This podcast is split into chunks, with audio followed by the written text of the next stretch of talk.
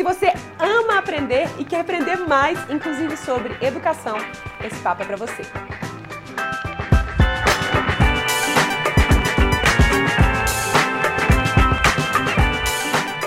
Oi, tudo bom? Eu sou Rafa Capai e esse é o VQV Convida, essa série onde eu converso com gente foda sobre assuntos que nos interessam, na verdade, desculpa, bem esfarrapada, para trocar ideia e aprender com gente bacana, com você daí do lado, aprendendo também. E hoje eu tenho aqui Alex Bretas. Obrigadíssimo pela presença. Obrigado a você pelo Prazer convite. ter você aqui. Já queria faz tempo te trazer aqui. Opa, um prazer. Acho que eu, só de começar a conversar com você, eu já comecei a ficar meio mineira, assim. mineiro, quando enquanto bom. mineiro começa já a falar mineirês, a sabe gente como que começa é? a retomar o sotaque. Uai, É facinho, né? é facinho demais. Mas bacana. Conta pro pessoal quem ainda não te conhece ou quem já te conhece, quer conhecer um pouco mais, um pouco da sua história, como é que você chegou nesse momento hoje, estudando as coisas que você está estudando e se interessando pelos assuntos que você se interessa. Bom, acho que dá para retomar a história desde 2013, mais ou menos, que foi quando eu comecei a pensar em fazer uma transição profissional, pessoal, tudo junto, misturado, e sair de Belo Horizonte, que morava lá, e vir para São Paulo. É, e aí, nesse período, o que ocorreu foi que eu comecei a me interessar muito por educação. Eu não sou dessa área formalmente falando, minha graduação é em outra área, mas, sabe, um bichinho me mordeu, eu comecei a ter um interesse muito grande por aprender nesse tema específico. Comecei a ler algumas coisas, conversar com pessoas, fazer esse movimento que a gente costuma fazer mesmo. Mas eu ainda não sabia como endereçar essa paixão que eu estava descobrindo, assim. E aí eu quase fui parar na pós-graduação formal, né? Que é um caminho que acaba sendo um caminho comum para gente da nossa situação social, que pensa, eu quero voltar a estudar, então eu vou voltar para a universidade. É quase um caminho natural. Sim. E nesse sentido, eu cheguei a fazer processo, olhar edital, todas essas coisas. Estava tentando um mestrado, um programa assim. Mas aí eu conheci um amigo, que acho que talvez você conheça também, o André Gravatar. É, Eu não conheço pessoalmente. Sim, ele é um- uma figura, assim. E ele, na época que eu o conheci, ele estava bastante ativo nessa ideia que ele chamou de doutorado informal. né? E ele começou a contar para as pessoas que ele estava fazendo um doutorado informal. É, ele é poeta, então ele estava é, concentrando todas as energias de estudo nele, desse tema. E quando ele me falou isso, eu achei uma ideia fantástica, assim, mas também eu estava com muito medo de tentar alguma coisa nesse sentido. E aí, é, me vi muito numa encruzilhada do tipo, nossa, formal, informal, formal, informal. E decidi, até pelo meu próprio objeto de estudo, porque eu estava querendo estudar inovação educacional, é, eu quis me colocar como uma espécie de cobaia nesse mesmo processo. Assim. Então, a minha pergunta era como que um adulto, um jovem, enfim, uma pessoa que já passou da idade escolar, pode continuar aprendendo, sem necessariamente precisar voltar para um espaço formal de ensino. Legal. E nesse sentido, eu fiz um financiamento coletivo em 2014, rolou, foi super Foi legal. aí que eu acho que eu te conheci. Na verdade, eu te conheci através do Lucas, Sim, né? Lucas sim. Coelho, que na verdade tem inclusive um VQV Convida dele aqui, se você não assistiu ainda. A gente fala sobre vários assuntos, entre eles sobre multipotencialidade. Mas Uhum. nessa época eu acabei contribuindo com o seu projeto. é, Obrigado. Legal. E aí você lançou para o mundo a ideia. Sim, isso foi em 2014. E aí o projeto ficou conhecido como Educação Fora da Caixa. É, Financiamento coletivo é uma coisa muito doida, né? Acho que isso é um, um parênteses, assim, me ensinou muito, porque é, é muito legal o fato de as pessoas te apoiarem para uma causa que elas não conhecem tanto a respeito. E elas confiam, né? Tem um grau de confiança muito forte. E isso nos dá, quando se fala de aprendizagem autodirigida, né? Que é o que eu tenho estudado mais hoje, é, você precisa de uma motivação forte para continuar estudando, né? Porque é aquela coisa da disciplina. Ninguém está te cobrando, então como é que você vai criar a musculatura necessária para entregar o que você quer entregar? E no caso do financiamento coletivo, isso é muito forte, porque Você tem uma audiência ali te esperando, né? tinha 163 pessoas que colocaram dinheiro delas no que eu estava prometendo entregar de estudo, sabe? Então, pô, é muito importante que eu faça isso direito, sabe? Uhum. É, então, desde então comecei a alimentar um blog que eu tenho até hoje no Medium e desde esse período comecei a pesquisar muito, assim, a fazer muita entrevista, a visitar projetos, a pesquisar autores. Fiz uma, uma pesquisa que tem até algumas semelhanças com o processo formal, mas com muito mais liberdade de criação, de escolha de metodologia e tudo mais. É, isso aconteceu em 2014, 2015. É, em 2016 eu lancei o segundo livro desse projeto, né, foram dois. E um é mais metodológico, com instrumentos que as pessoas podem utilizar para aprender autonomamente.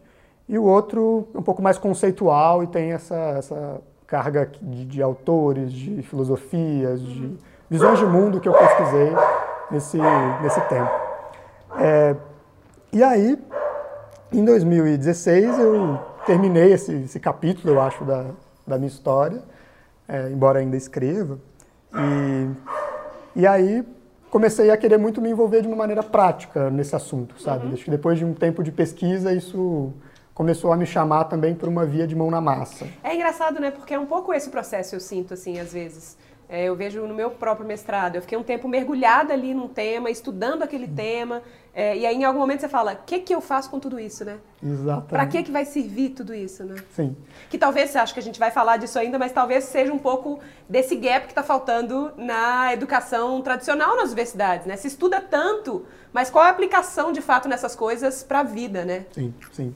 É, eu, eu, vejo muitos pesquisadores formais, e agora eu estou nesse meio, então é, vejo ainda mais, é, com uma super dificuldade de encontrar uma causa, um propósito para alimentar o trabalho que eles fazem. Uhum. É, e não é que não tenha, acho que dá para tirar muita coisa boa da pesquisa formal, da universidade, é, mas infelizmente muitas vezes ainda a tese, a dissertação vai parar na gaveta da biblioteca e pouquíssimas pessoas vão ler, né, quando muito. Então, essa é uma questão mesmo. E... Mas aí eu te interrompi, você estava falando desse momento, a partir de 2016, né? Sim, sim.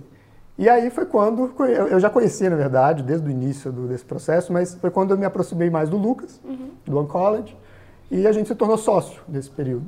É, e aí, a Oncology no Brasil, na época, estava com o Gap Year, que é o programa que eles trouxeram dos Estados Unidos para cá. Uhum. É, e eu comecei a acompanhar o Gap Year, me tornei mentor do Gap Year aqui, é, acompanhei algumas turmas e é, a gente começou a conversar com a possibilidade de abrir um programa novo do Oncology aqui em São Paulo, uhum. porque a sede do Gap Year até então era em Ilha Bela. É, então a gente começou a falar nisso, me associei a eles é, e a gente montou um programa aqui em São Paulo que se chamou Desaprender. Desaprender que aconteceu em 2016 também. É, e a gente reuniu uma turma de pessoas que queria aprender os mais diversos temas. A gente montou uma estrutura muito enxuta de encontros semanais e encontramos um espaço e começamos a ver o que, que poderia sair dali. Um processo muito experimental. E foi muito interessante. Durante quatro meses a gente fez isso. É, finalizamos com uma imersão. E no final disso eu estava muito empolgado com a possibilidade de continuar esse trabalho, mas o programa já tinha realmente uma embalagem de quatro meses desde o início. E aí foi aí que nasceu a Multiversidade, que é o que eu faço hoje. É, a Multiversidade é uma proposta de reinvenção da universidade. É, multiversidade, para nós, tem a ver com uma multiplicidade de caminhos que a pessoa pode adotar. Para né? aprender. Para aprender. Para aprender, para fazer o que ela se vê fazendo na vida, para encontrar seu propósito. É, tem múltiplas formas de fazer isso, uhum. sabe?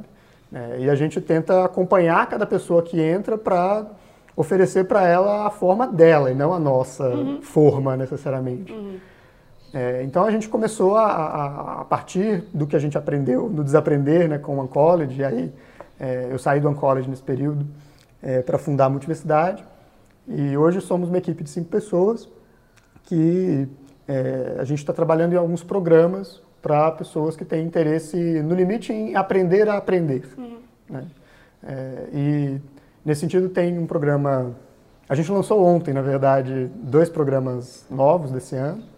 É, e um programa chama Jornada Multiversidade, que é pessoas vêm com diversos interesses. Né? Tem gente interessada em física quântica, tem gente interessada em autoconhecimento, feminismo e um monte de coisas.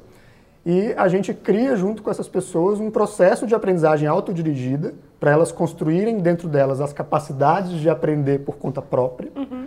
É, e aí tem várias coisas dentro disso. E a partir da, do, do, grupo que se forma também, algumas afinidades de tema vão aparecendo. Então, e é, elas se juntam. Exato. Então é muito interdisciplinar, assim, por definição mesmo. É, as pessoas vão encontrando as relações, não, o que, que eu o que, que eu estou buscando tem a ver com isso que você está fazendo, e aí projetos é, conjuntos surgem e tudo mais. Então esse é o Jornada, e agora recentemente a gente começou uma proposta nova que é um percurso de novas economias. Então, um, essa é a nossa primeira proposta temática, né, de, de, tem uma turma com um tema específico. Uhum.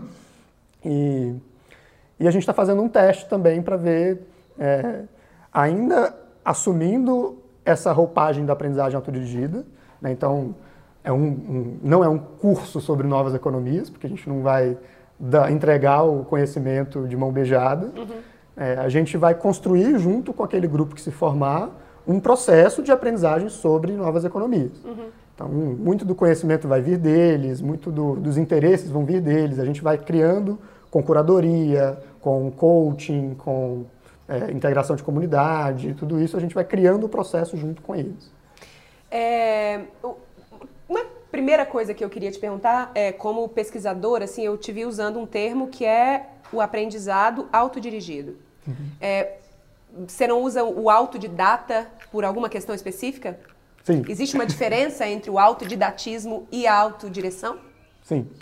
É, eu acho que o autodidata, até que não, não, não, vejo problema em utilizar, mas o autodidata tem uma, uma característica que eu acho que é de senso comum quando a gente ouve a palavra autodidata, de forma geral, que eu acho que traz para um lugar de isolamento. Tá. Traz para um lugar de o nerd da escola. Eu aprendi sozinho e. É. Exatamente. E tudo bem, aprender sozinho faz parte. Hoje a internet está aí, tem um monte de coisas que dá para fazer. Só que o aprendiz, o aprendiz autodirigido não é só aquela pessoa que aprende sozinho. Ela é essa pessoa, mas ela também, acho que talvez especialmente, é a pessoa que sabe aprender com quem está do lado. Isso é uma capacidade fundamental. Uhum. Sabe, você eu brinco às vezes com, com o pessoal lá na multiplicidade que a gente precisa desenvolver cara de pau, sabe? Então é cara de pau de chamar uma pessoa para um café, uma pessoa que você admira para um café. Uhum.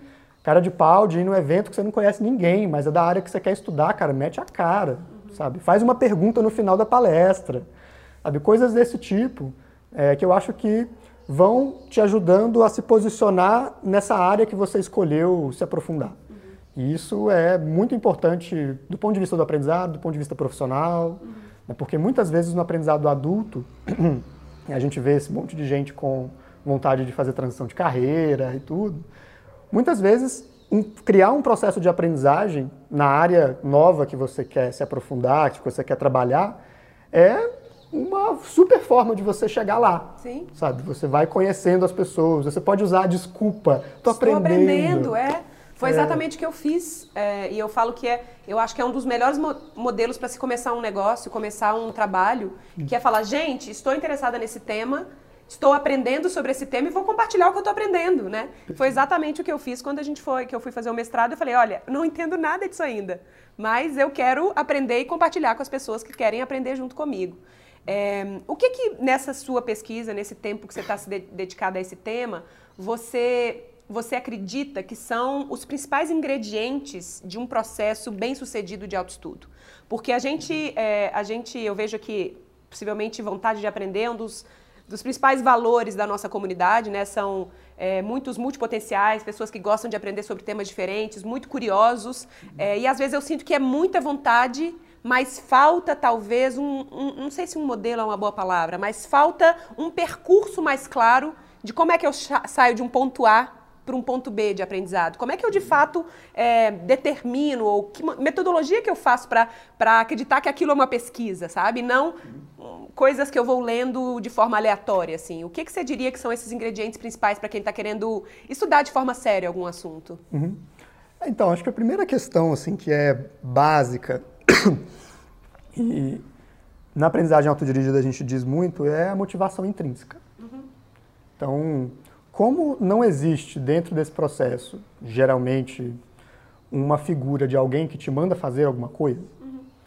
é, é preciso que você tenha uma vontade tamanha de fazer isso que você se manda. Uhum.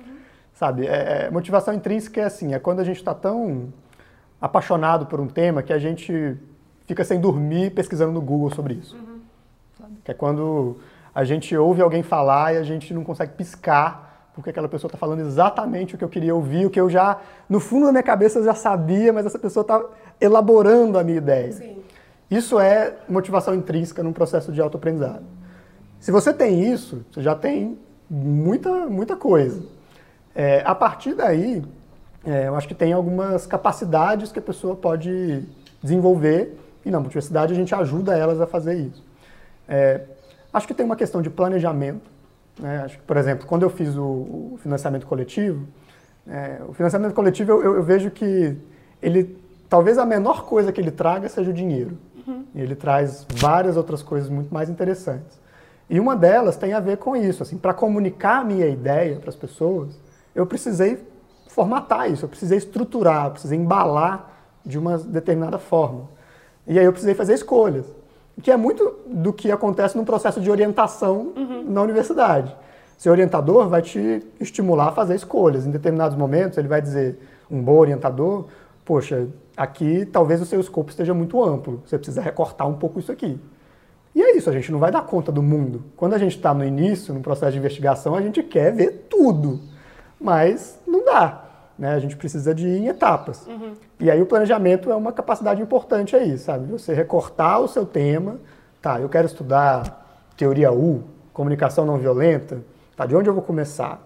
Quais os autores? Né? A partir desses autores, quais as ideias-chave? Quais os projetos que trabalham com teoria U que eu admiro? Com quem que eu posso conversar? Quem que eu posso chamar para tomar um café amanhã? Você vai fazendo um roteiro uhum. de investigação. É, então, acho que tem, tem isso. Tem uma capacidade importante também de definir os próprios critérios de sucesso. É isso, Daquela pesquisa. É, é do, do, do, seu esforço ali. É, isso é muito típico da aprendizagem autodirigida. Não, não é uma outra pessoa é, hierarquicamente superior que vai decidir por você. Validando sua tese no final. Exato, uhum. que vai dizer você passou, você não passou. A validação e, e, o reconhecimento de um processo de aprendizagem autônomo, ele vem, primeiro, de você e, segundo, dos círculos sociais que você está envolvido, uhum. na sua comunidade.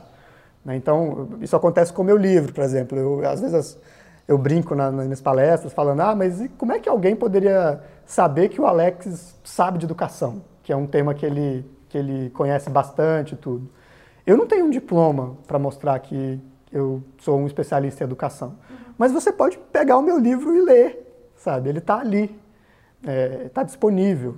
Né? Isso é uma coisa que a gente busca estimular muito. O quanto mais você conseguir compartilhar o que você está aprendendo, melhor uhum. para todo mundo. Sim.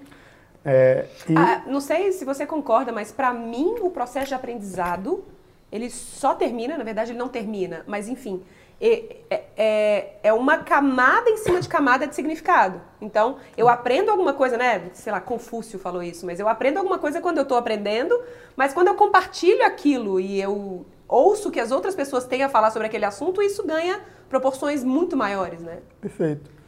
É, eu acho que a, o compartilhamento tem uma série de, vantagens, assim. Tem as mais óbvias, do, do tipo, você está é, colaborando com a sociedade com o que você produziu, e isso é muito importante. Né? A gente tem hoje uma super questão com propriedade intelectual, uhum. e você tem gente como o Schwartz lá nos Estados Unidos que queria acabar com isso, né? E eu sou um defensor também do conhecimento livre. É, mas tem umas coisas mais internas também, que é essa capacidade de, quando você vai compartilhar, você estrutura o que você está pensando. Uhum. E isso tem um valor por si só. Uma coisa é você achar que você aprendeu alguma coisa porque você leu um livro sobre o assunto, você viu X vídeos no YouTube. Outra coisa é você, poxa, agora eu vou contar para as pessoas. O que eu aprendi. Ou eu vou ensinar, eu vou compartilhar isso que eu, que eu sei. Aí na hora que você escreve seu texto, que você grava seu vídeo, que você faz uma, dá uma entrevista, enfim, você solidifica Exato. aquilo. Né? Então isso é, é uma, uma, capacidade importante também. Acho que junto com a questão dos critérios de sucesso, é um, um trabalhar a própria vulnerabilidade de se expor. Uhum. Porque se expor é uma parte muito importante do processo de aprendizado autônomo. Hum. Não dá para ficar dentro da caixa ali, sozinho, quietinho. É, eu acho que talvez até dê, mas você perde muito com isso. Tá, legal. Então, a gente estimula o máximo possível as pessoas compartilharem. Massa. É, e aí você foi estudar formalmente. É. eu queria ouvir essa parte, porque, enfim, você foi estudar a educação informal de forma informal. Em algum momento você você voltou para a universidade, que é o seu momento que você está você tá agora. É, naquele momento, você, você, me disse aqui agora que você imaginou uma encruzilhada, vou para formal ou para informal, e possivelmente agora você viu um maisinho entre os dois, né? Não um ou outro, mas os dois. Assim, o que, que mudou dentro de você? Poxa, é, acho que desde o início, eu e o André Gravatar, a gente, no início também o André Camargo, que é outro amigo, a gente começou em 2015, mais ou menos, a articular o que seria uma espécie de movimento do doutorado informal no uhum. Brasil.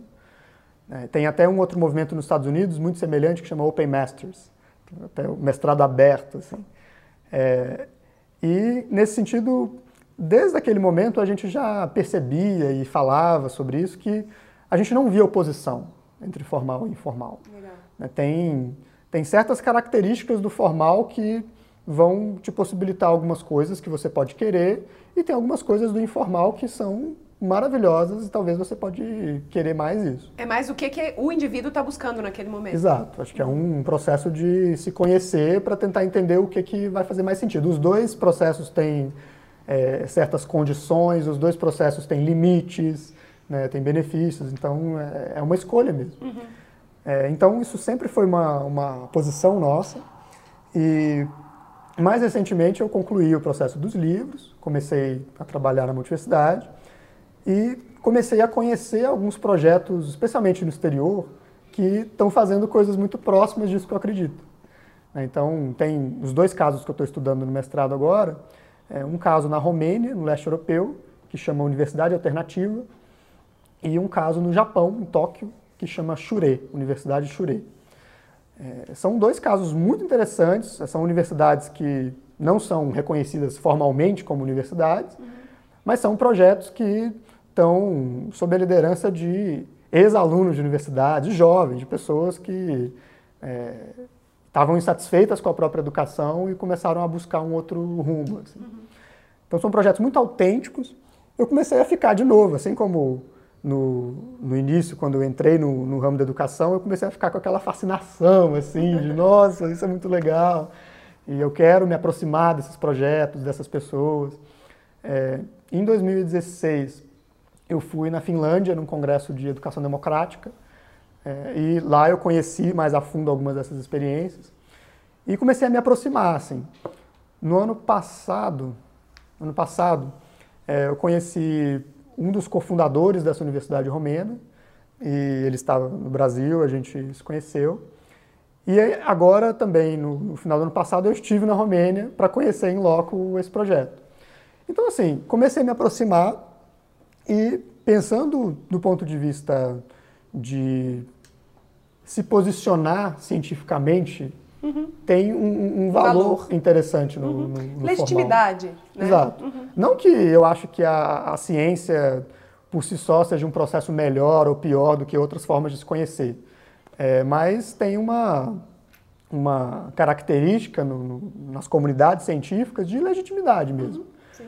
É, e eu senti que era o momento de posicionar isso também nesse lugar. Uhum. Acho que no terreno informal, a gente, pelo menos né, com as nossas comunidades aqui em São Paulo, no Brasil, a gente já está conseguindo ser visto e as pessoas já estão olhando para isso. Pô, então eu posso fazer um doutorado informal, além de querer ir para a universidade, além de querer fazer outra coisa, existe essa opção. Eu acho que o mais legal é isso, é abrir, né? É, não significa que todo mundo que quer estudar tenha que ir para uma universidade, né? Exatamente. né? É, tem opções, são mais opções que você tem agora, né? É, Exatamente. A gente vislumbra mais opções.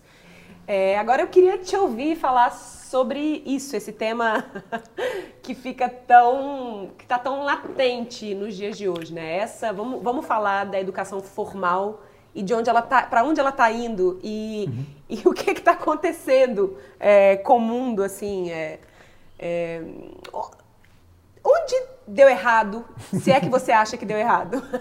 Eu tenho minha opinião, mas gostaria de te ouvir. É interessante essa pergunta, porque será que deu errado do ponto de vista do que esse sistema, de onde esse sistema quer chegar? Sabe? Ok, se, se deu errado para o próprio sistema. É, no sentido assim. de sucesso. Porque. Cara, mas eu acho que deu. Porque as universidades estão passando apertado para manter suas salas cheias. É verdade. Então talvez tenha dado errado, inclusive, para eles. É verdade. Mas assim, se a gente analisa a, como é, surgiu a educação escolarizada, uhum. como que isso se, se fez historicamente, uhum.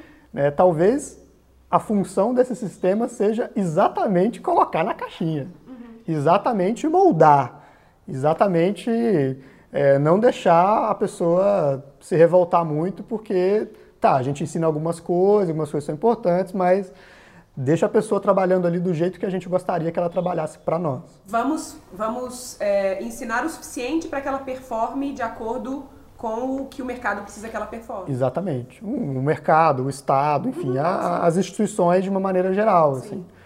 E nesse sentido, acho que agora talvez a gente esteja num, num limiar, porque acho que como você falou, é verdade, é, mesmo esse modelo está sendo insuficiente para as próprias empresas, uhum. porque as empresas, especialmente as empresas que são intensivas em tecnologia, em conhecimento, elas estão vendo que essas pessoas elas talvez tenham decorado um livro ou outro, mas elas não sabem como se tornarem flexíveis perante o, o que é demandado delas ali. Uhum. Que é complexo. Que é complexo, uhum. que é, é, multifacetado, que é profundamente é, é dinâmico.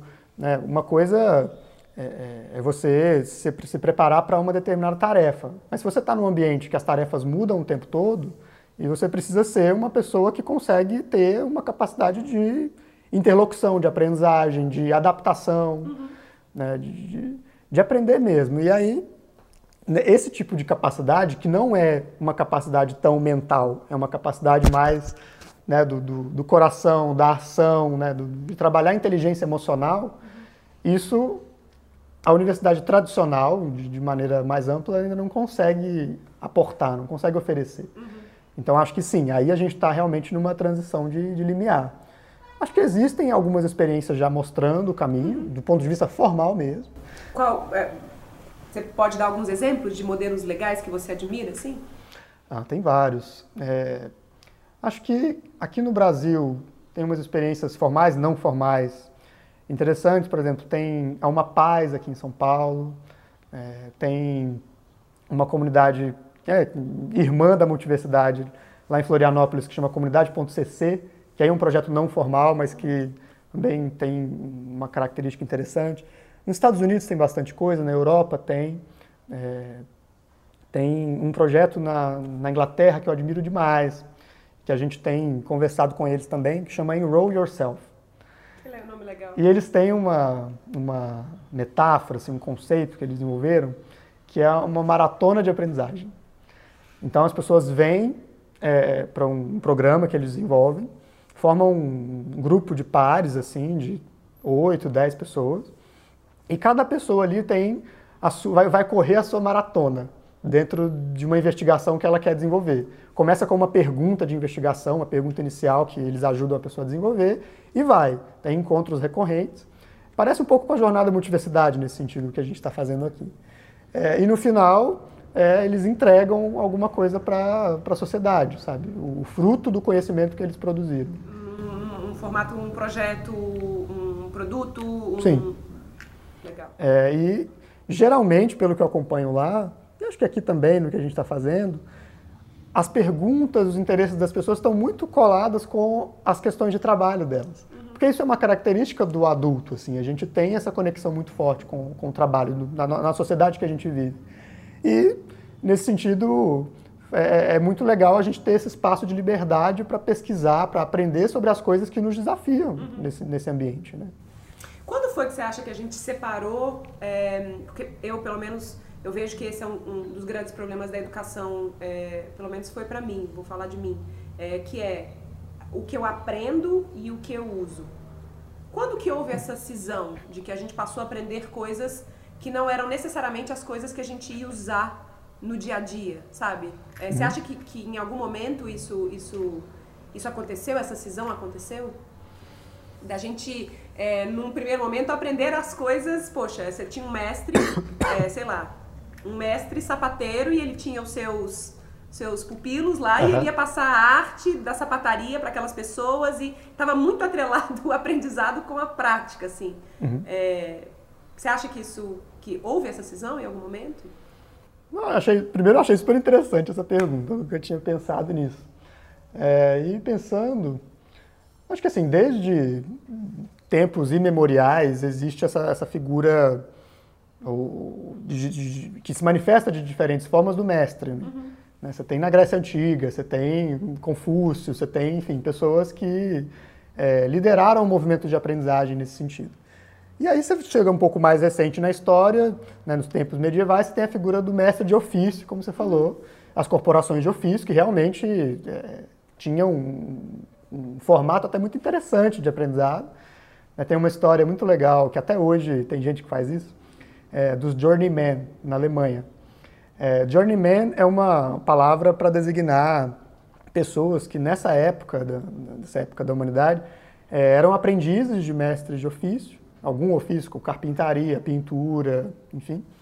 E é, existia um ritual dentro de algumas corporações que, em determinado momento que o aprendiz chegava no, no avanço do seu ofício, o mestre falava com ele assim: agora você vai passar por um desafio, que você vai viajar o mundo.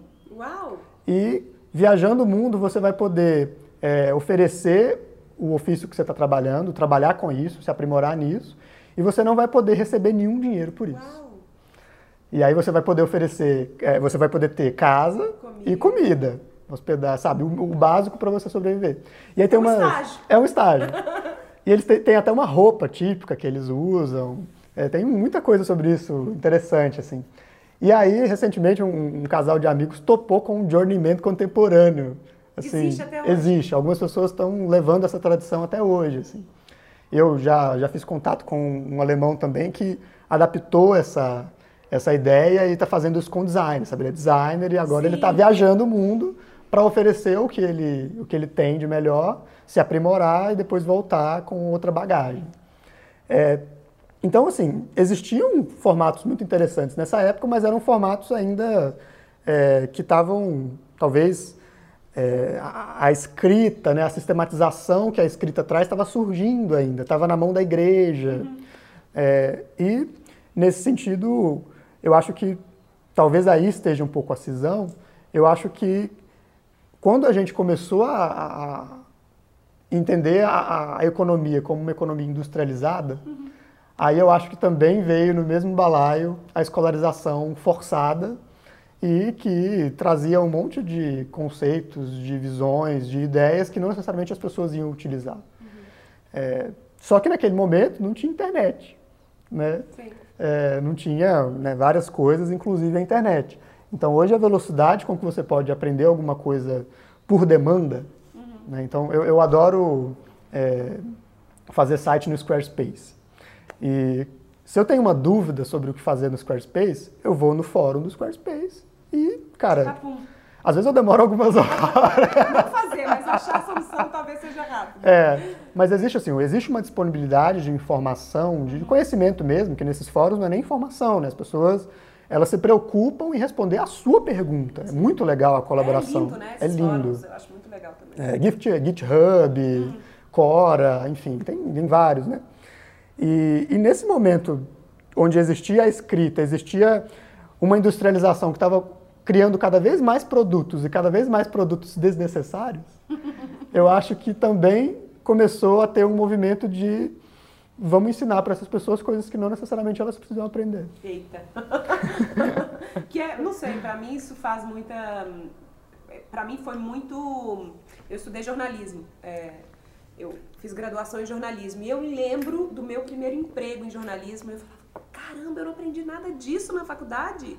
É o meu, o meu primeiro emprego, possivelmente eu aprendi mais do que é, a parte prática do jornalismo em si. Para mim, a faculdade de jornalismo foi maravilhosa para me dar uma base é, humanística, sei lá, sociologia, semiótica, filosofia, é, antropologia, todas essas uhum. coisas, teoria da comunicação, é, todas que são super, super hoje válidas para mim, para minha formação, assim, para o meu filtro, né, como eu enxergo o mundo. Uhum. Mas o, o mais louco para mim foi ver, caramba, onde quando eu estava na faculdade, eu estava tentando usar um TP que tinha esse tamanho essa velocidade. Na hora que eu cheguei na TV para trabalhar, isso não existia mais, sabe? Então, tem esse delay, né, é, da, do que se aprende na universidade, de como é que o mundo está operando. E cada vez mais esse delay está ficando maior. muito maior, porque o mundo está acelerando com uma velocidade muito maior também, assim. Sim. É, o que, que você acha que a gente deveria estar tá ensinando para as crianças hoje? Hum. Se você fosse o criador de uma escola, uma escola infantil, você gostou dessa pergunta? Mostra a Juliana lá, Bruno Peixoto. o que que você acha? Se fosse inventar uma escola nova, eu sei que tem milhões de, né, de, de modelos aí, é, Escola da Ponte, sei lá, uhum. é, vários modelos muito legais, mas se você fosse criar uma escola infanto-juvenil, uhum. o que, que você estaria ensinando às crianças hoje, que têm 5 anos de idade, que elas vão usar daqui 15 anos? Assim, quais você acha que são as habilidades desse futuro que a gente está construindo? Uhum. Nada que elas não queiram. que bom. O que já acaba com 95% do que a gente faz. Uhum. É, eu, nesse sentido, eu acompanho muito o movimento da educação democrática, né, que é um movimento que surgiu com esse nome em Israel, mas hoje existe no mundo todo. E nas escolas democráticas existe essa preocupação em colar o aprendizado com a vontade da criança. Isso é muito forte. Né? Então, se existe uma série de opções, existe um cardápio de experiências possíveis, inclusive aulas, inclusive expositivo, e oficinas, e vivências, e laboratórios, e oficinas de arte e tudo mais. Mas a criança é guiada pela sua curiosidade. A criança tem isso. E a gente mata, a gente vai matando isso aos poucos, né? É, quando a criança pergunta por quê, por quê, e faz as perguntas mais interessantes do universo, a gente fica com pouca paciência de responder. E a gente tenta direcionar para alguma coisa mais útil, para alguma coisa mais imediatista, para alguma coisa mais pragmática. Ao invés de viajar na mesma viagem, né? Que, que talvez a pergunta tenha trazido, né? Sim, sim. Tem uma, uma passagem interessante que coloca um pouco de como que é necessário a gente dar as respostas científicas para as crianças, mas também é necessário a gente entrar junto com elas no mundo que é delas, uhum. sabe? Essas coisas não se excluem, uhum. né? Porque a gente não vive num mundo de verdade única, uhum. né? A, a ciência não está aqui para nos revelar a verdade. Existem muitas formas de se conhecer né, pela arte, pela filosofia, pela religião, pela ciência, pelas, pelos saberes tradicionais. E você pode usar o melhor de cada um desses mundos, você pode navegar por eles, mas é sempre uma escolha.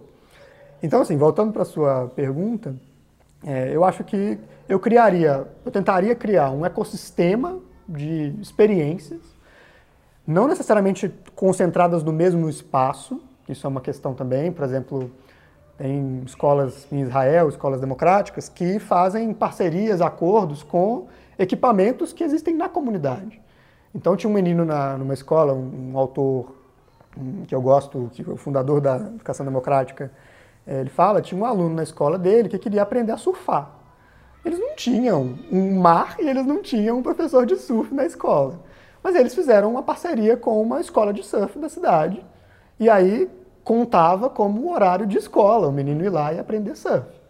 Então você cria acordos, você cria é, combinados com o que existe na sua comunidade, na sua cidade, e vai com isso criando uma teia de possibilidades. Uhum. E, e, a partir dessa teia, a, a, criança vai navegar. E o adulto, o, o tutor, enfim, o educador, ele tem um papel de apoiar esse processo. Mas o processo é da criança, é da pessoa que, que aprende.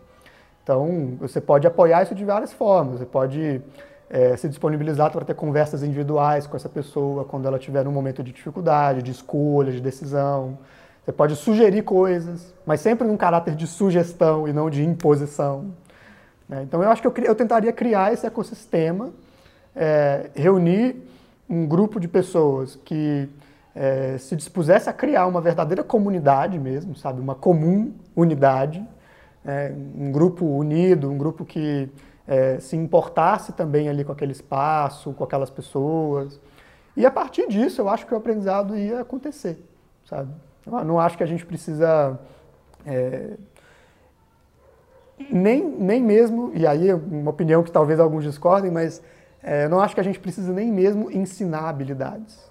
Okay. Eu acho que a gente pode e deve criar os ambientes para que essas habilidades aflorem. Okay. Né? Inteligência emocional, resolução de conflitos, empatia, a soft skills, né? eu acho super importante. Só que aí vem gente, e eu, eu fico bravo com isso, que vem colocar isso no formato de aula. Tá. Vai dar aula de empatia?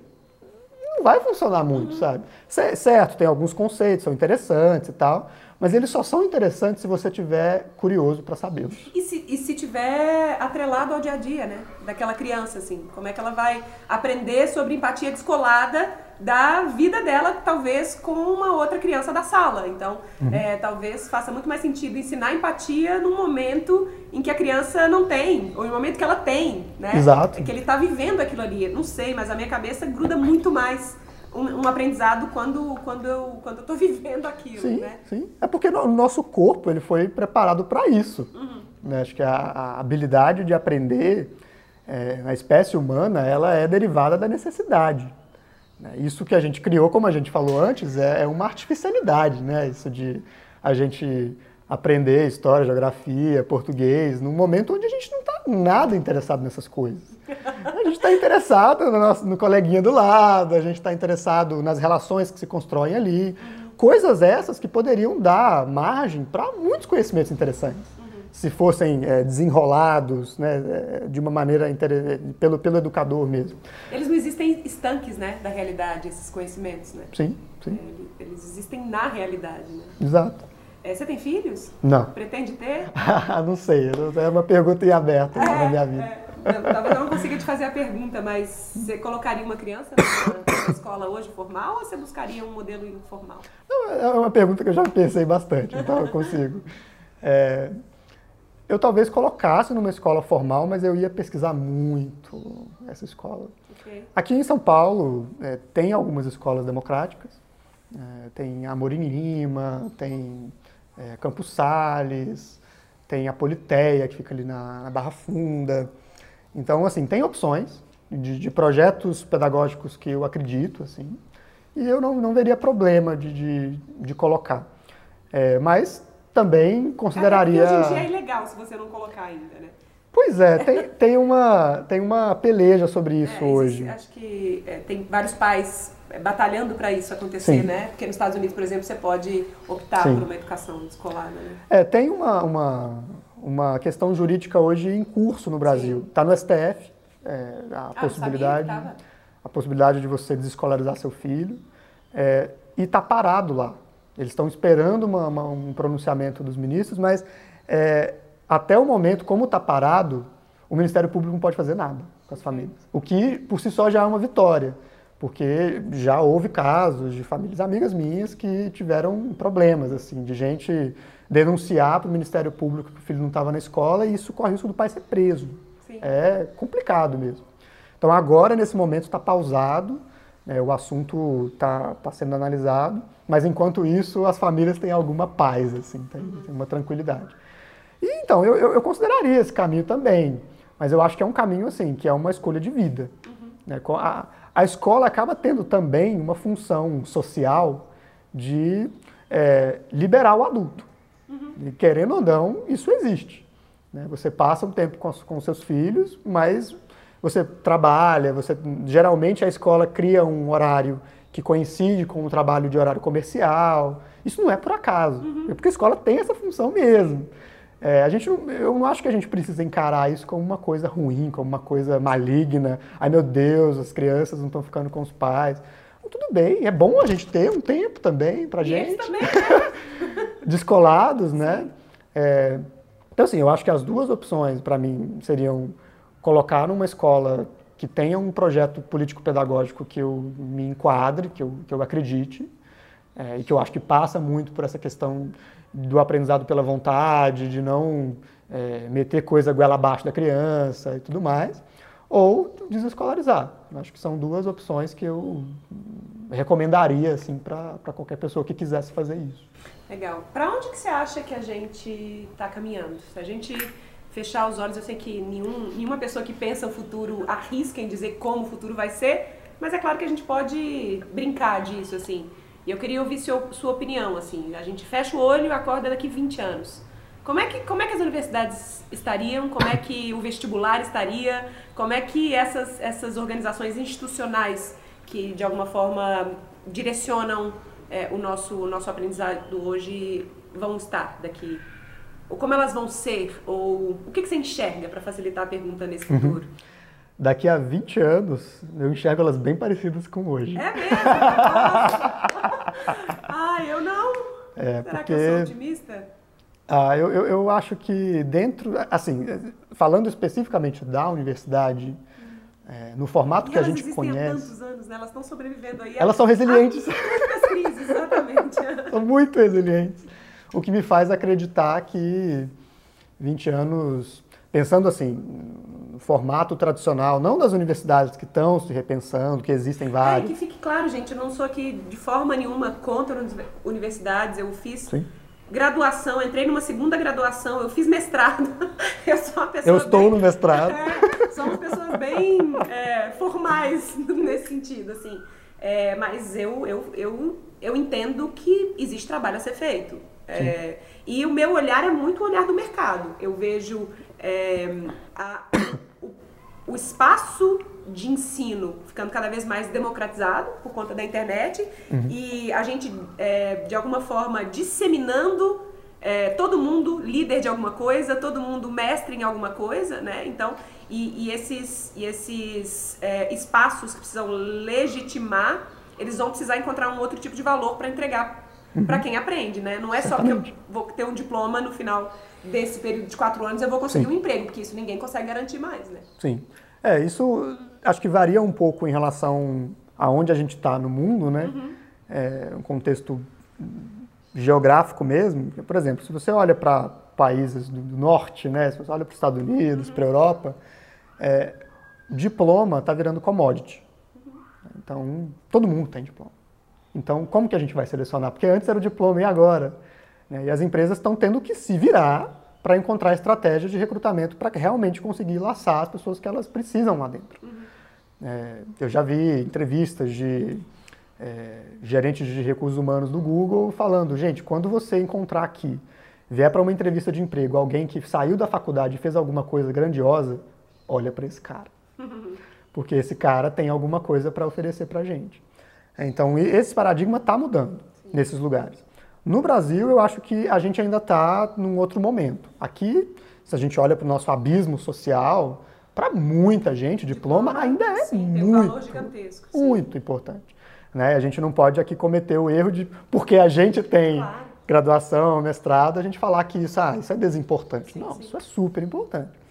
Mas eu acho que também aqui a gente está vendo uma, uma mudança acontecer. Mas tem um, outros movimentos também, assim, até é, em, em, classes sociais, eu não sei qual seria o termo certo para falar isso, mas em classes sociais que esse diploma talvez seja importante, tem uhum. gente empreendendo. Tem demais, de cada né? vez então, mais. A, as favelas, as comunidades estão cheias de gente, cheia de talento, colocando uhum. seus talentos no mundo, vivendo deles, ensinando, aprendendo e, e, e também falando não, não quero cortar um caminho aqui, sim, né? Sim, é, tem um exemplo super legal aqui sobre isso. No Rio tem a Universidade da Correria. Correria, exatamente. Que é super bacana. Sim. É, então, acho que tem uma, uma, mudança importante acontecendo. Eu costumo enxergar é, essa transformação de, por três óticas. Assim. Acho que tem uma ótica do mercado, que não dá para negligenciar, e, e realmente a gente a, a universidade vai precisar se reinventar para entregar pessoas que estejam mais é, adaptadas com esse tipo de trabalho complexo, com resolver questões não previstas, uhum. com lidar com, com pessoas o tempo todo, seja qual for a coisa que você vai fazer. Se você é programador, você vai lidar com pessoas. Uhum. É, então, acho que tem a ótica do, do mercado, tem uma ótica da sociedade, assim, um viés mais político, que eu acho que também a gente está sendo chamado a agir, que é assim, cara, as nossas instituições políticas não nos representam mais. O que, que a gente faz com isso? Uhum. Eu acho que aí também tem um papel da aprendizagem. Como que a gente aprende a é, criar um, movimentos políticos, ações políticas de uma maneira que a gente volte a se sentir representado? Ou que a gente se represente, que a gente crie instâncias de decisão, enfim que a gente mude esse paradigma que está aí. Uhum. E eu acho que tem uma ótica também do próprio indivíduo. Né? Eu acho que a gente está tá tão. A gente, assim, falando grosseiramente, uma, uma generalização, mas é, eu vejo tanta gente descolada daquilo que realmente gostaria de viver, da vida que, que sonhou para si, sabe? Se deixando levar pelo fluxo e não, não tendo uma firmeza para bater o pé e falar, cara, eu quero eu quero empreender, ou então a pessoa que está empreendendo, eu quero voltar para o trabalho convencional. É, acho que também tem um lugar aí de, que eu acho que a aprendizagem autônoma tem um papel de ajudar as pessoas a tomarem melhores decisões na vida, uhum. sabe? Então acho que nessas três óticas a gente precisa porque, se mexer. Para a gente aprender, a gente precisa se conhecer, né? Sim. É, não, não dá para descolar também o processo de aprendizado com o processo de desenvolvimento pessoal mesmo, né? Sim. Tem um, tem um exemplo que eu adoro, eu vi recentemente. Uma das fundadoras desse projeto na Inglaterra, que eu falei, é, ela, ela também se colocou no processo de aprendizagem junto com o grupo que ela criou. Ela foi também cobaia ali. E, e ela fez um experimento com ela mesma de que ela queria começar a correr. E nesse sentido, ela pegou um aplicativo eu não lembro quem que fez esse aplicativo, mas é um aplicativo que traça a sua rota quando você corre. Uhum. E aí ela se colocou para si mesma um desafio, que aí se conhecendo, né, sabendo como ela mesma operava, ela falou, é, ela queria correr vários dias e fazendo várias trajetórias de tal modo que as trajetórias dela, delas formassem umas palavras. Uau. E aí as palavras eram change your habits. mude seus hábitos. E, e, aí ela fez, e aí ela tem um desenho que ela postou no, acho que no Facebook. Não, e haja planejamento para conseguir fazer isso, sim, né? Sim. Todas as coisas que você falou que são importantes para um processo de aprendizado. Exato. E aí acho que ainda tem um Motivação componente. intrínseca, é, um planejamento, critérios de sucesso. Critérios de sucesso, cara, tá tudo aí. E o que eu acho mais legal desse exemplo, assim, é, é criativo, é leve, sim. sabe? É, é, é, uma coisa que, poxa, eu, eu, eu olhei para esse exemplo e falei, quero, eu, eu quero começar a correr, sabe? Isso é muito legal. É. Então, poxa, eu acho que é, esse tipo de, de estratégia a gente pode super se colocar, sabe? Acho que o aprendizado autodirigido é muito sobre a gente se colocar os nossos próprios desafios. Quando eu escrevi meu livro, eu fiz um desafio, né? Que era um livro, um livro em 30 dias. E a ideia era que eu, fosse, eu tinha que escrever todo dia e uma vez por semana eu compartilhava com a audiência, que já é, pode ter gente aí que está aí desde essa época, compartilhava com a audiência aquele, alguns trechos que eu tinha escrito, e aí falava, gente, me ajuda, vocês acham que tá legal, não tá, o que, que vocês mudariam? E aí as pessoas iam mandando e-mails, e eu ia escrevendo o livro junto com a audiência, né? Então é um, é um desafio, assim, um, um, desafio que ao mesmo tempo é um, é um aprendizado, é, é, um processo coletivo, colaborativo, né? Porque você está contando com outras pessoas, e aí depois foi muito mais foi muito mais orgânico falar de um financiamento coletivo, uma vez que eu já tinha incluído as pessoas naquele processo todo, né? Uhum, uhum. É, Para a gente começar a encerrar, queria te ouvir falar de dois temas. O primeiro é, é internet, cada vez mais conhecimento no mundo, e aí cada vez mais importante eu aprender a selecionar aquilo que eu estudo, né? O uhum. processo uhum. de autocuradoria, que eu vejo que às vezes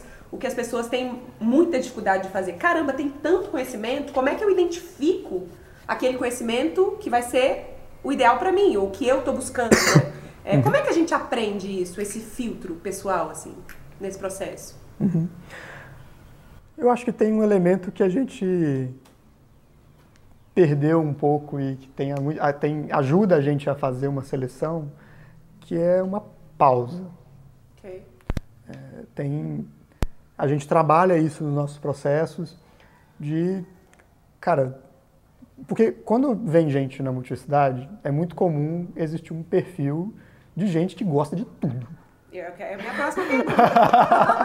é minha Mas próxima tudo, pergunta. tudo é tão legal, Sobre interessante. multipotenciais. Nossa senhora, como é que eu vou fazer? E, cara, eu não, eu não deslegitimo isso, sabe? Eu acho muito legal que a pessoa está se reconectando com a curiosidade dela, sabe? Que é uma coisa que a escola tolhe muito, a universidade tolhe muito. Então, se ela tem a chance de buscar, de ser, de ser um, um protagonista no, no próprio aprendizado, chance que ela muitas vezes não teve né, na, educação formal, eu acho que é natural esse deslumbramento inicial. É, e a partir disso, é, a gente primeiro mapeia com essa pessoa o que é isso tudo que você está olhando, né? e a gente usa mapa mental, saem uns mapas gigantescos. É, e a gente trabalha muito a questão da pausa, de, cara, não vamos pensar nisso agora. Tá. Vamos, a gente faz retiros, a gente faz imersões, vamos dar uma pausa no mental e vamos tentar reconectar com aquilo que é mais essencial, assim. É, porque eu acredito que a, a, aqueles, os temas que a gente se coloca mesmo para investigar, para trabalhar, pra, que tem a ver com o propósito, enfim, não são coisas que a gente descobre com o cabeção. A gente descobre com vias mais profundas. Mas essas vias mais profundas elas ficam meio é, abafadas pelo mental, porque a gente é muito mental o tempo todo. A gente não consegue desligar. E eu acho que para a gente se reconectar com o que a gente realmente quer aprender, o que mais faz sentido, a gente precisa desse tempo. Então a gente faz, a gente já fez caminhada em silêncio, a gente já fez alguns dias é, conectados na natureza, sem celular. É, isso vai de alguma forma decantando né, o, o que a pessoa acha que ela quer aprender para aquilo que realmente, pelo menos aquele núcleo inicial, sabe, aquela chama que vai a partir dali ela vai fazendo as conexões com as outras coisas. Né? Eu, eu falo muito para a pessoa que que está com essa angústia de querer aprender tudo, é, porque assim, você vai ter tempo. Eu já acho que eu não vou ter. Você vai, já desisti já. você vai, você vai ter tempo, mas você precisa começar de algum lugar. E começando de algum lugar, você precisa fazer o recorte. Mas a minha, a minha pergunta, eu gostei que você entrou nesse tema, porque é a próxima, mas a minha pergunta estava mais relacionada é, com. é, hum, adorei ouvir essa parte, mas ela estava mais relacionada com. de- determinei um assunto. E existe muita gente falando desse assunto já. Muitos. Tá. Sabe, assim, desse filtro. é, sei lá, vou dar um exemplo bem bobo, mas que faz sentido. Caramba, tem muita gente falando de empreendedorismo criativo. É, mas talvez o cara que fale de empreendedorismo para advogados não vai ser para mim que sou designer, entendeu? Então, é, como é que eu filtro é, de tudo, de todas as fontes que existem aí, aquelas que é um processo meio, eu acho, eu imagino que talvez seja a coisa mais, mais a potência mais incrível de um processo de, de autoestudo, que é você aprender a sua própria bússola, né? O, que, o que, que você quer aprender? Eu me lembro que quando eu fui fazer o mestrado, eu fiz mestrado na, na Inglaterra, que, em Londres, que, que já é um pouco mais... é, sei lá, um pouco mais ponta de lança, assim, né? Eu não tive que fazer uma tese, por exemplo. É, e aí, em algum momento, várias pessoas, vários brasileiros, inclusive colegas, é, comentaram isso, tiveram dificuldade de escolher as, as próprias fontes.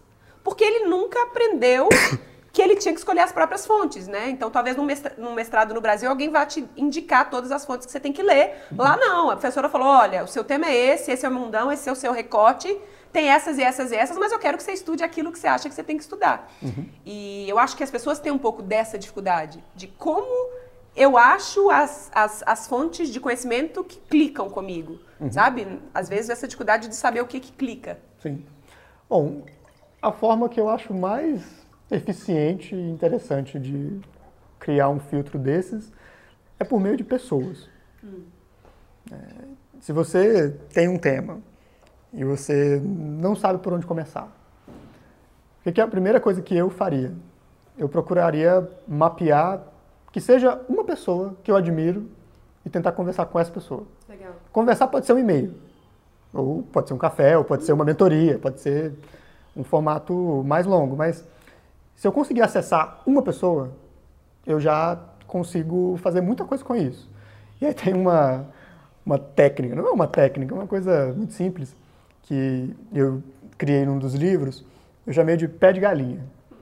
Então, quando você vai tomar um café com alguém interessante, você está querendo aprender alguma coisa com essa pessoa, você faz a sua conversa, que bom, foi ótimo. E aí depois, no final, você pode pedir para essa pessoa te indicar mais três. Uhum.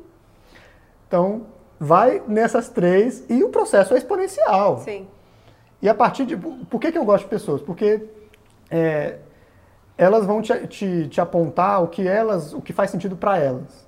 E muitas vezes o que faz sentido para elas, se você está em ressonância, se vocês estão olhando para a mesma direção, vai fazer sentido para É você. um espelho, né? As pessoas que a gente, as, as nossas referências são espelho para a gente, né? Pessoas que, que admiram e que conquistaram e que sabem de coisas que, que a gente talvez gostaria. Ótima técnica essa. E, inclusive, eu vou fazer ela com você aqui no final do a gente faz isso com, não três, mas pede que vocês indiquem. Mas antes de eu chegar lá, é, uma, talvez a maior dificuldade de multipotenciais, muitos empreendedores criativos são multipotenciais, seja ficarem em paz com uma escolha de pesquisa que não seja tão aprofundada, mas que conecte pontos entre as coisas. Então, hum. é, talvez eu não seja a pessoa para falar é, de forma mais aprofundada sobre desenvolvimento pessoal. Mas eu aprendo sobre desenvolvimento pessoal, eu aprendo sobre criatividade, eu aprendo sobre negócios e eu crio pontos de interseção entre esses, né? Uhum. É, como multipotencial foi um pouco isso que eu fiz. Uhum. Só que as pessoas ainda sentem esse peso dessa legitimidade de que eu sou um especialista em determinado assunto, é, de que eu tenho um diploma em determinado assunto. É, o que, que você falaria para multipotenciais que estão nos assistindo angustiados. angustiados com isso, assim, essa dificuldade é, de, de, de alguma forma encontrar essa legitimidade, não sendo, não aprofundando tanto as suas pesquisas verticalmente, uhum. mas que são pessoas que de fato pesquisam bastante temas correlatos e criam essa interdisciplinaridade entre os temas. Uhum. Enquanto você foi falando, eu fui pensando assim que como que essas categorias que você mencionou, por exemplo, criatividade, desenvolvimento pessoal, como que elas foram criadas? É, elas foram criadas a partir de outras amálgamas, de outras junções, de outras combinações. É porque o conhecimento é sempre um, uma relação né, de duas ou mais coisas se juntam e formam uma coisa nova. Uhum. Então, na verdade, essas pessoas estão criando uma coisa que é tão legítima quanto, né? É, se eu me coloco para investigar, para criar alguma coisa dentro de um tema que eu dou o nome, né? isso aconteceu, por exemplo, com o doutorado informal, não, não foi eu que dei o nome, mas assim, era uma coisa muito nova, que não estava na boca das pessoas. Eu acho que isso tem uma vantagem muito interessante de te possibilitar colocar, colocar quase que qualquer coisa ali. Legal. É, é claro tá abrindo um campo, né? Abrindo um campo. Você está você tá na mata é, abrindo trilha, assim. Uhum. É, é, mais difícil porque é um terreno que as pessoas vão, não vão reconhecer de cara como uma estrada? Uhum. Talvez. Mas eu acho que tem uma, uma potência também de abrir coisas que no futuro as pessoas vão estar se referindo a isso. Uhum. Sabe? Tipo, pô, então doutorado informal foi uma coisa, foi desenvolvida lá atrás e agora eu estou me, eu tô me beneficiando disso. Uhum. Né? Como que surgiu a palavra criatividade? Alguém inventou. Como que surgiu o desenvolvimento pessoal? Alguém inventou. Uhum. Existem os desbravadores. E eu acho que se você está numa pegada de desbravar, é, sim, tem um, um, início que é complicado, mas se você consegue vencer essa barreira, você tem um acesso a, a um reconhecimento muito mais interessante até. Uhum. Né? Então, eu acho que isso é, é algo interessante de pensar. Outra coisa que acho que tem a ver com o que a gente comentou antes, é se eu estou me lançando num novo campo, né, se eu quero é, aprender a fazer vídeos para a internet, por exemplo. Cola no Bruno, que ele sabe tudo sobre boa. o assunto. Boa, vou pegar umas dicas aí. Oh, já vai. É, é, a gente falou sobre isso. É, num primeiro momento, e esse primeiro momento talvez dure um tempo, e pode até ser bom que dure, eu me coloco com, conscientemente um como aprendiz. Uhum. Isso é muito importante, porque... E muda tudo, né? não tem peso, é maravilhoso. Se você está tá colando isso com o processo de transição de carreira, então você pode permanecer no seu emprego antigo uhum. por um tempo, fazer um planejamento, um pé de meia, Enquanto isso, nas suas horas vagas, cara, você tá assim, vai aprender o que, que essas pessoas fazem, como elas fazem, de onde elas bebem a inspiração. É, e eu acho que isso torna também o processo mais leve, Legal. sabe? É, isso aconteceu muito comigo, assim. E eu passei três, três anos e meio, quatro anos, é, numa investigação informal sobre educação. Educação de adultos, educação democrática. É, eu ainda não estava trabalhando oficialmente nesse, nesse campo. Eu fazia outras coisas, me sustentava de outras formas.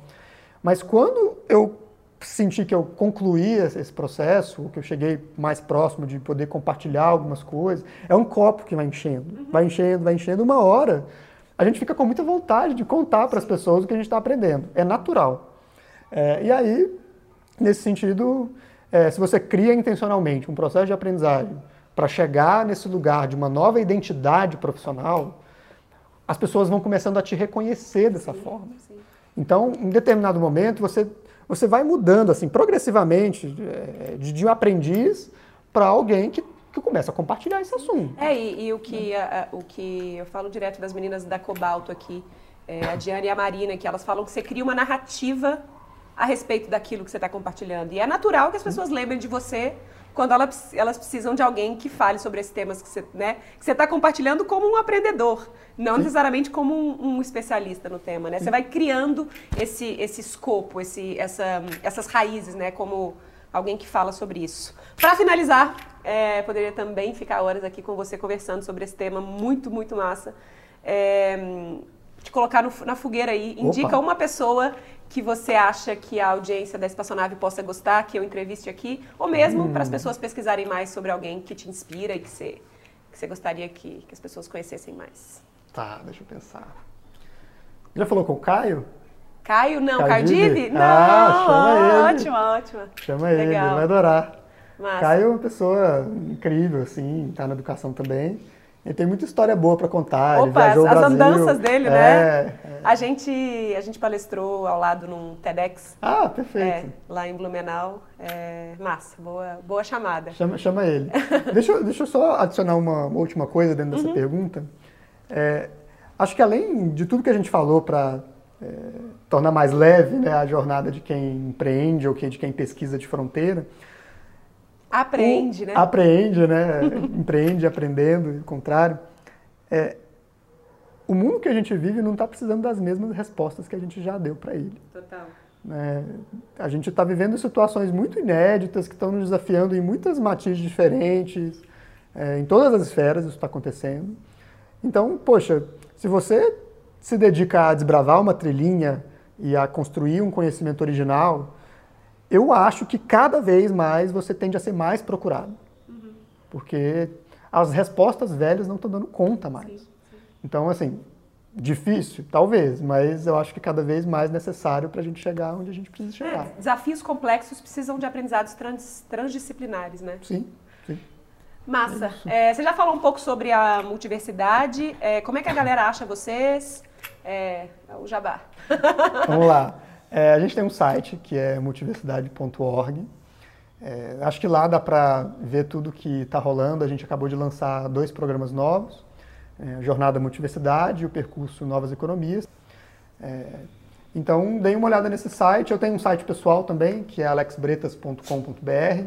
Então, quem quiser saber dos outros projetos paralelos que eu estou envolvido, acessar minhas palestras, as coisas que eu já escrevi, está tudo lá. Legal. Acho que essas duas fontes. Massa. Muito obrigada. Muito bom, obrigado Muito a gostoso você, papo. Rafa. Valeu. Espero que vocês tenham curtido. Eu adorei e poderia falar disso, te convidar daqui mais um tempo pra gente continuar. Vamos porque dá muita aprofundar. coisa. Tem muita dá coisa falar mais sobre não isso. dita. É, então, se você curtiu, poxa, dá o seu like aí, que é só assim que a gente fica sabendo que você curtiu e que a gente pode criar mais conteúdos que falem também desses temas aqui. E compartilha com aquele seu amigo que é o louco do aprendizado. o cara adora, ou a mina adora aprender e você acha que ele vai curtir aprender isso aqui também. E ó, assina minha mensagem de bordo, que é onde, uma vez por e-mail, eu compartilho com você coisas que eu não conto por aí. Uma vez por e-mail? Falei uma vez por e-mail? Uma vez por e-mail. Uma vez por e-mail por semana. Que não deixa de ser, né? É. Uma vez por e-mail. As assina, só, só te digo isso. Assina a minha mensagem de bordo, porque lá tem muito mais aprendizado além desse aqui também, tá bom? Um beijo, câmbio, desliga.